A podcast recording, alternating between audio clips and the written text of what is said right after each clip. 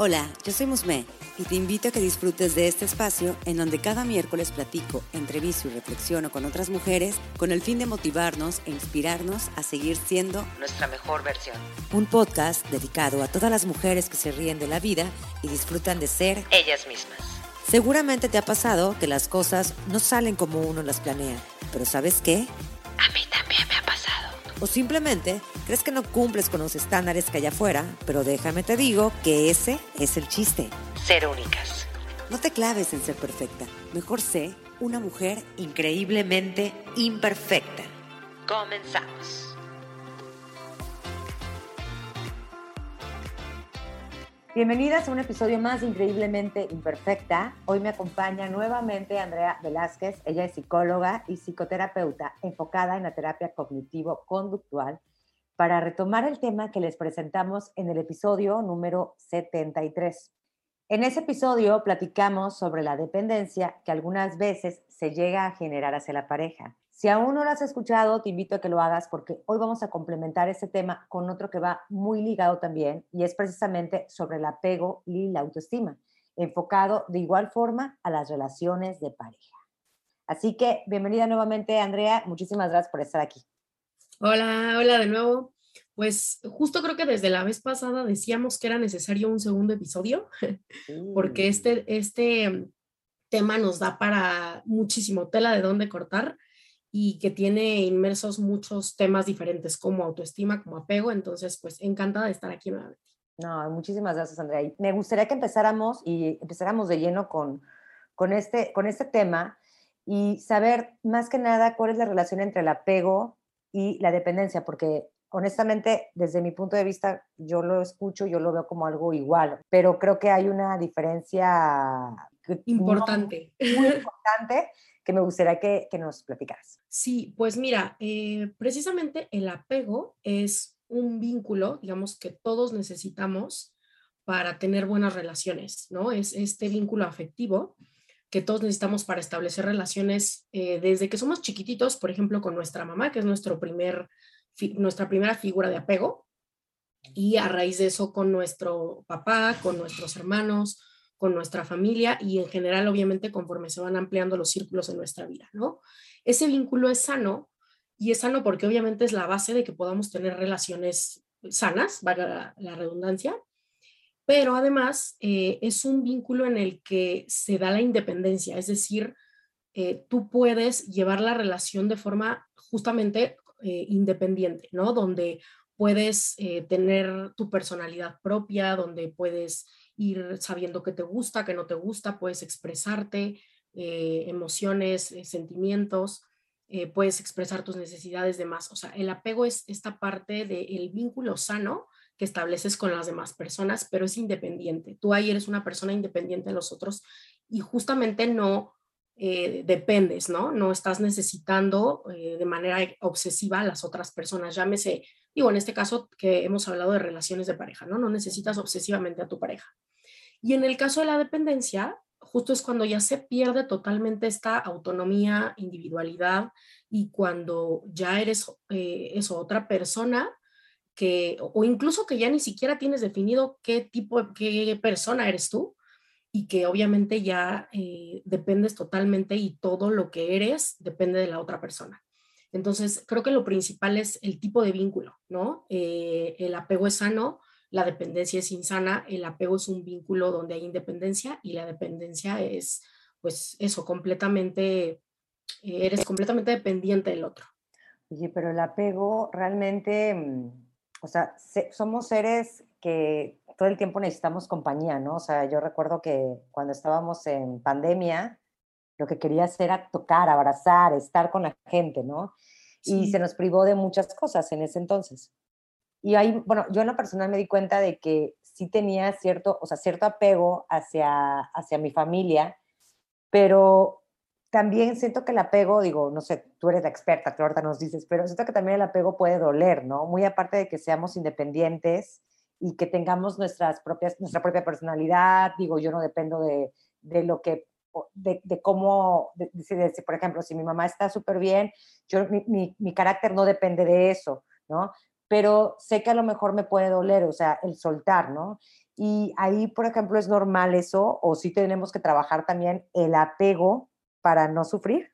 Pues no, en realidad creo que es bastante normal. O sea, uno de mis psicólogos favoritos, que yo llamo que es como uno de mis mentores, justo dice que en el amor o en el apego sano, eh, lo que el otro le alegra a ti te alegra y lo que al otro le duele a ti te duele. O sea, tampoco se trata de, pues eso, ser completamente independientes y que lo que al otro le pase, pues no nos afecte nada, ¿no? Por supuesto que no.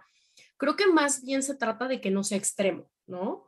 Eh, o sea, que no todo lo que eres dependa del otro. Pero por supuesto, por ejemplo, en este caso de pandemia, creo que todos, obviamente, nos pegó muchísimo en la parte de, del apego sano incluso, porque estamos incluso en una sociedad donde es mucho de, yo, por ejemplo, yo misma soy una persona que necesita mucho el contacto físico, ¿no? Con las personas que amo, mis papás, en pareja, con mis amigos, necesito que me abracen, esto que me apapachen, necesito sentirme querida. Así, por ejemplo, a mí me demuestran el, el amor, ¿no? El cariño.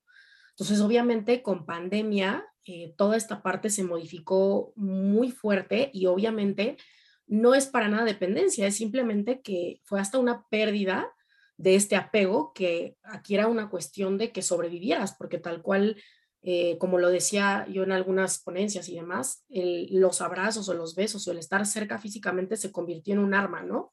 Entonces, en ese caso que tú comentas, obviamente es completamente normal que, que obviamente lo que, lo que te le duele a tu familia, pues te duele a ti, si ves mal a alguien que amas, pues te duele a ti. Obviamente ese apego es sano pero imagino que debe de haber un límite. O sea, ¿cómo podemos ir identificando que ya nos estamos pasando de la raya? O sea, que ya nos estamos yendo a la parte de dependencia que no es nada sano.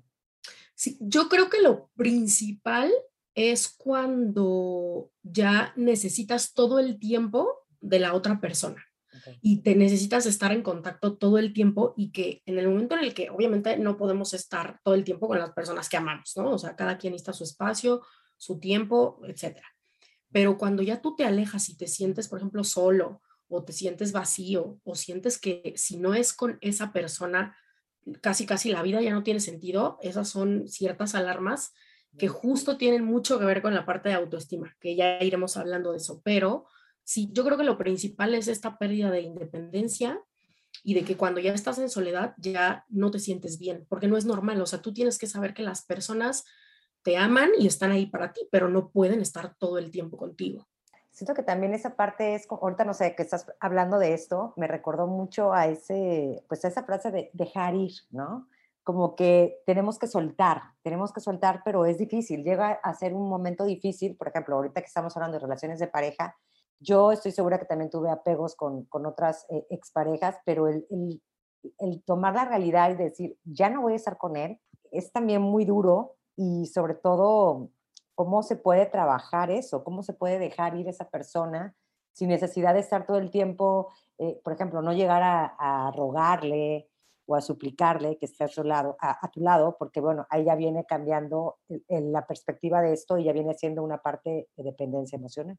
Sí, o sea, creo que también es lo que te digo, mucho tiene que ver con este tema de autoestima, que creo que vamos buscando en los demás lo que a nosotros mismos no nos podemos dar por nosotros mismos, ¿no? O sea, justo queremos tal cual llenar estos vacíos que nosotros no nos hemos sabido cubrir con lo que nos dan los demás. Y ahí es cuando pues ya no está tan sano porque eso, si la, la otra persona se llega a ir, pues todo el mundo se nos viene abajo, que es lo que hablábamos también la vez pasada.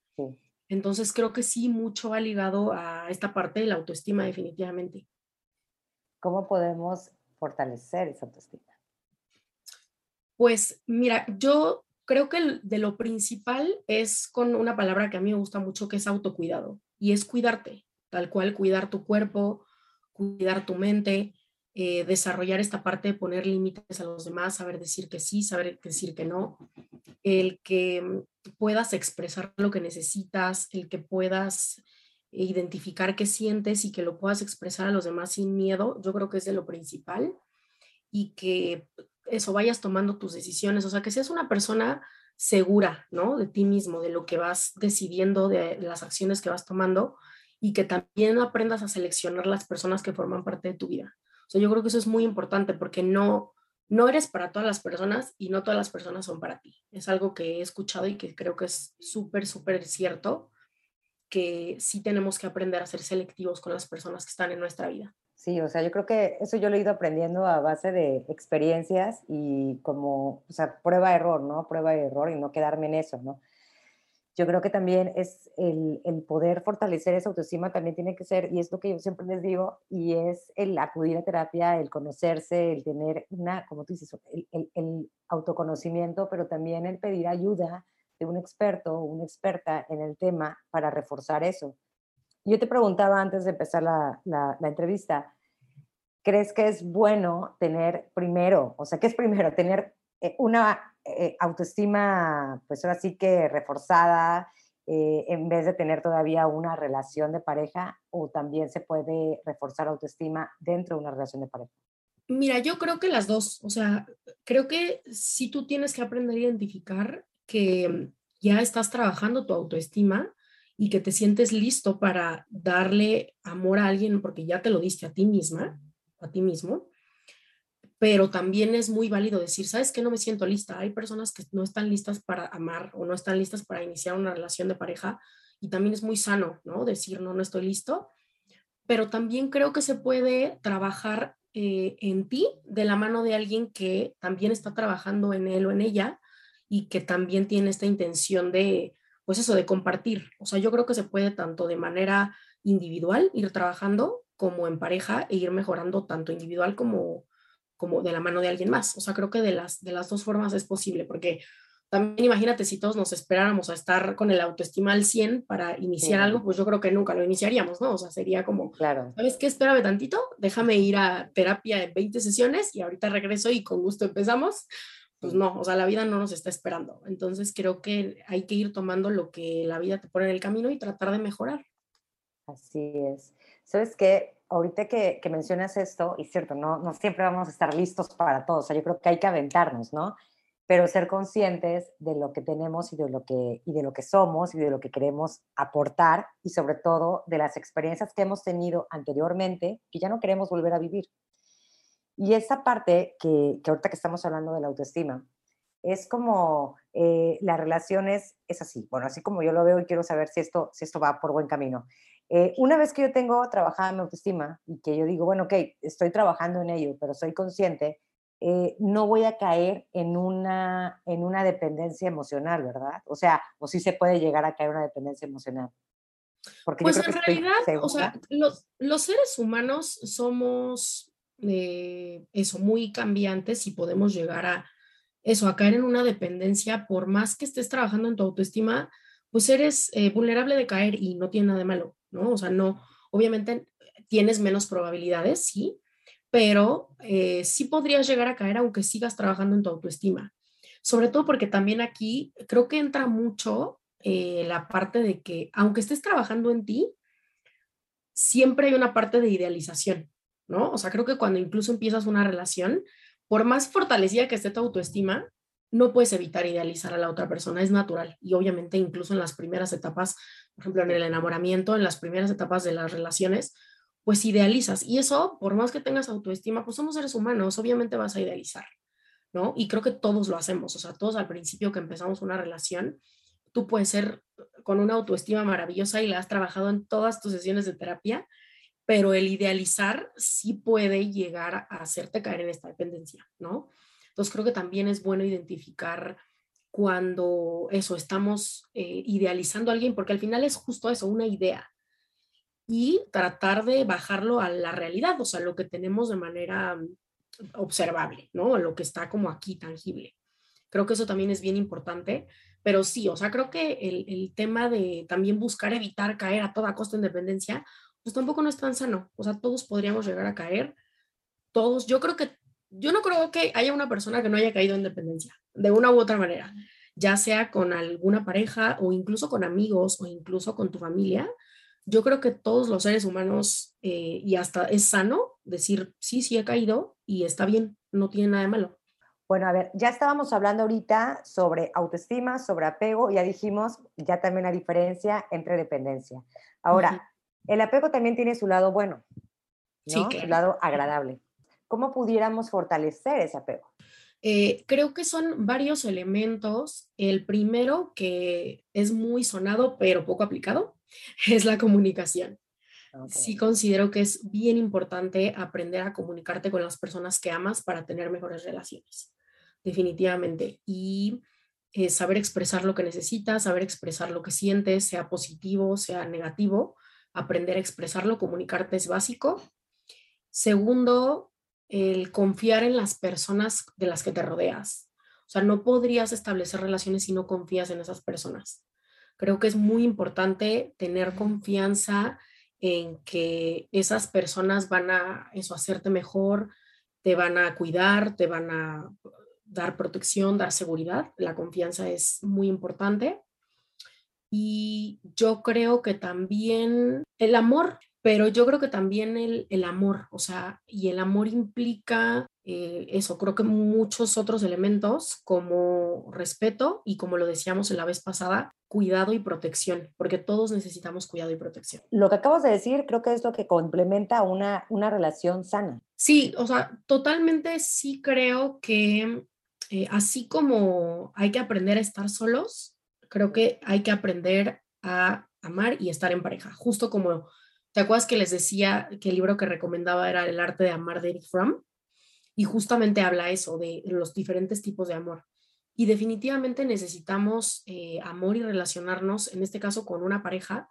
Por supuesto que se puede de manera sana, por supuesto que hay muchas maneras, pero sí, o sea, sí necesitamos apegarnos, o sea, es algo que es hasta naturalmente, o sea, es algo del ser humano el poder apegarnos a los demás, obviamente con bases sanas, ¿no? Te digo, esta confianza en la que hablamos, esta comunicación, el respeto, etcétera, pero por supuesto que necesitamos tener eh, este nuevo término que, como dices, creo que más bien es más hablado, ¿no? O sea, es, ya, ya lo, lo, platicamos más y ya lo vemos como hasta con más ejemplos. Antes no era tanto así, pero eh, sí definitivamente, incluso creo, creo que es como, pues sí, digamos que el ingrediente principal de que, de una relación sana, ¿no? El que estés apegado a alguien y si lo puedes, eh, eso, ir fortaleciendo, por supuesto que va a llevarte a que tengas una, una gran relación, no perfecta, pero justo como le decimos, sí, increíblemente imperfecta. Así es. Te interrumpo unos segundos solo para comentarte que si te gusta este proyecto, nada me haría más feliz que me ayudes haciéndolo crecer con estas opciones. Dejándome cinco estrellitas si me escuchas en Spotify o si me escuchas por Apple Podcast, tu reseña. Si me ves por YouTube, suscribiéndote a mi canal siendo parte de mi newsletter mensual o comunidad en Telegram, donde te compartiré reflexiones, recomendaciones de libros, retos y mucho más. Detalles y links en las notas de este episodio.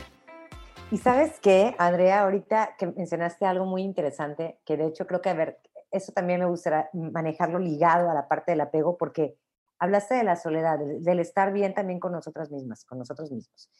Em, ¿qué tanto puede influir el estar solos? O sea, el realmente hacer las cosas, digo, con pareja o sin pareja, ¿qué tanto puede eso influir en una relación no, exitosa? Porque digo, como lo que estamos diciendo, todo no, no es perfecto, ¿no? Pero una relación sana, ¿qué tanto puede influir esa parte? Porque yo veo que hay mucha gente que, que les gusta sus, sus, momentos a solas, salir a caminar sola, estar un tiempo para, para con, consigo mismo y eso creo que también se me hace algo súper eh, válido y súper maduro y no todo, pero no todos estamos dispuestos a pasar por la soledad. Entonces, eh, ¿qué tanto es, es eh, influye la, el, el, estar bien y también, sobre todo, aquellas personas que no saben estar solas, ¿qué pasa con ellas? Yo creo que sí es bien importante que disfrutes tanto el estar solo como el estar en compañía, porque justo ahí ya no caes en depender, ¿no? O sea, tú sabes que si esa persona está, vas a disfrutarla y vas a compartir y vas a ser feliz. Pero si esa persona no está, también tú te vas a caer muy bien, o sea, es lo que yo incluso les digo, tú tienes que ser tu persona favorita y tienes que ser tu mejor compañía. Al final estás contigo 24/7.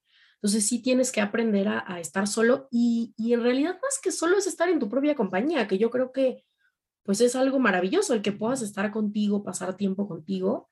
Sí creo que es bien importante el aprender a hacerlo, eh, incluso hasta sano, el aprender a estar solo, aunque estés con pareja. O sea, tampoco es este, esta idea que han romantizado mucho de es que estamos todo el tiempo juntos, todo el tiempo juntos. No, o sea, yo tampoco lo veo nada sano porque sí es importante que cada persona, o sea, somos individuos. El ser individuos no quiere decir ser egoísta, no, o sea, son, son, cosas, son cosas diferentes. Pero sí es importante aprender a eh, eso, ser individuos, que cada quien, cada uno, del, digamos, en una relación de pareja, cada quien tenga su espacio, su tiempo, eh, sus amistades, sus pasatiempos, etcétera. Porque ahí sí se puede caer en lugar de en este apego donde compartimos y estamos eh, felices, pues esta parte donde nos necesitamos y, y, y, no el amor. El amor no es necesidad, es elección. Sí, acabas de decir algo interesante que me encantó. O sea, lo podemos identificar eh, tanto el apego como la dependencia en compartir como necesitar. Y esa hay una gran diferencia abismal. Sí, justo, porque en, compartir son dos seres individuales que comparten estas individualidades y en necesitar es no tengo y busco en ti esa carencia. Entonces sí es bien importante aprender a, a, diferenciar eso y que es donde o te vas y despegas hacia el apego o te vas hacia abajo y a la dependencia, que es lo que estamos tratando de evitar. Exacto, y cuánta gente no ha dejado, o sea, conozco a amistades muy cercanas que han dejado sus sueños por, pues por estar con una pareja. Y yo siento que eso también llega a ser contraproducente porque, no sé, luego he platicado con ellas y se arrepienten, o sea, se arrepienten y eso llega a ser frustrante para la relación porque traen como que ese recelo, ¿me explico? O sea, y eso no hay que permitirlo. O sea, yo creo que si ella en ese momento, o si ellos en ese momento hubieran tenido la autoestima, digo, ese es mi, mi punto de vista, eh, la autoestima más reforzada o de saber lo que realmente quieren para ellas primero, creo que lo demás hubiera sido un complemento. Sí, incluso ahorita que lo dices, también se me viene a la mente que eso, por ejemplo, hay muchas mujeres que tienen esta idea de eh, formar una familia, de que consideran que con la siguiente persona que conocen, eh, ya no sé, se van a casar o van a vivir juntos o van a tener hijos, etc. Y entonces si esa relación llega a terminar, se va ese sueño, ¿no?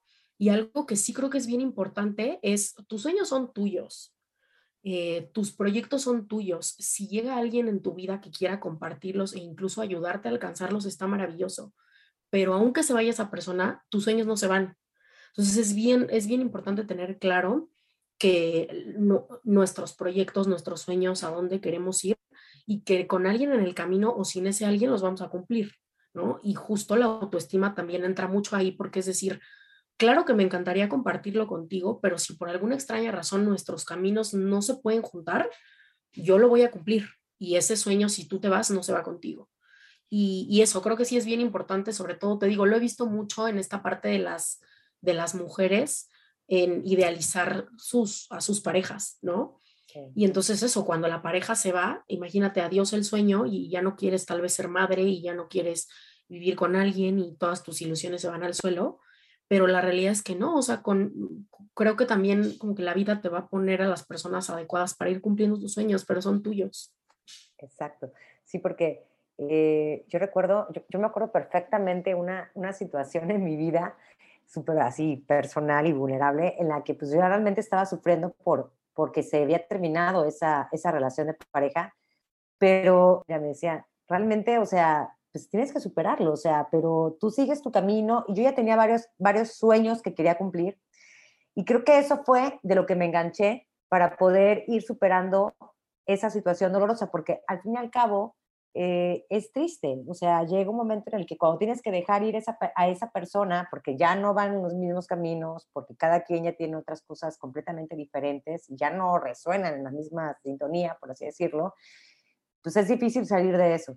Sin embargo, si tienes, eh, pues ahora sí que retomando este tema de, de la autoestima y sobre todo el reforzar tus sueños y todo lo que tú quieres hacer en esta vida, que es súper valiosa, va a hacer que nunca te detengas y va a hacer que también salgas adelante de cualquier situación que estés viviendo.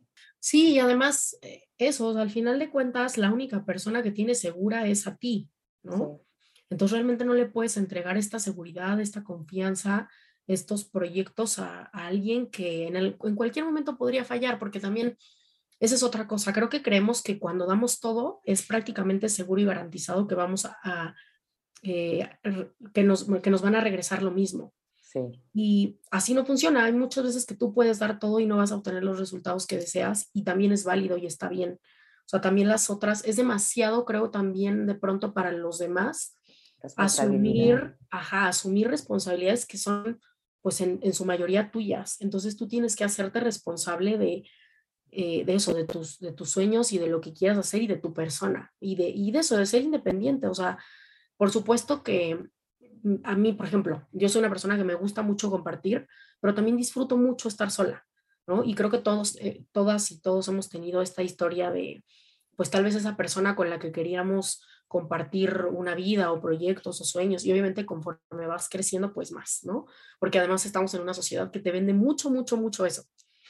Pero eh, eso también, estar solo tiene su encanto, ¿no? O sea, creo que de, de, de, las, de las dos partes, tanto estar en una relación de pareja como estar solo tiene su encanto y hay que saber aprovechar cada una de las, de las situaciones.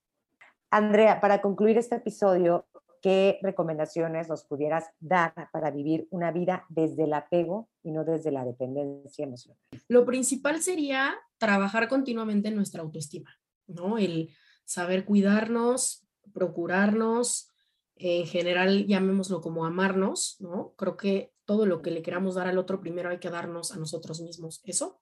Eh, y como segundo, considero que aprender a estar tanto solos como con alguien más, ¿no? Y justo como lo decíamos, aprender a relacionarnos desde la elección y desde el compartir y no desde la necesidad y el depender. Perfecto, Andrea. ¿Dónde podemos encontrarte? Y también pues para que la comunidad sepa de ti y dónde pueda tomar terapias en dado caso que, que quieran afrontar o que quieran hablar sobre estos temas. Sí, claro que sí. Pues me pueden encontrar en mi página de Instagram, es arroba psic de psicóloga guion bajo Andrea Bell eh, con V. Eh, ahí me pueden encontrar, tengo mucho contenido eh, de mi trabajo, de, hay también para la posibilidad de agendar para terapias, para talleres, incluso para acompañamiento, que no es lo mismo que terapia, pero bueno, les invito a darse una vuelta a la página para que podamos incluso pues trabajar, empezar a trabajar tanto en el tema de autoestima, tema de dependencia, eh, temas de duelo. Bueno, hay muchísimo, muchísimo por trabajar y todo sea por, por mejorar todos juntos. Te invito a que me des seguir en Spotify para que no te pierdas cada miércoles nuevos episodios. Recuerda que me puedes encontrar en Instagram como arroba increíblemente-imperfecta. Y si deseas, puedes enviarme un DM. Me encantaría saber qué te parece el podcast, qué temas te gustaría que abordara y sobre todo saber de ti.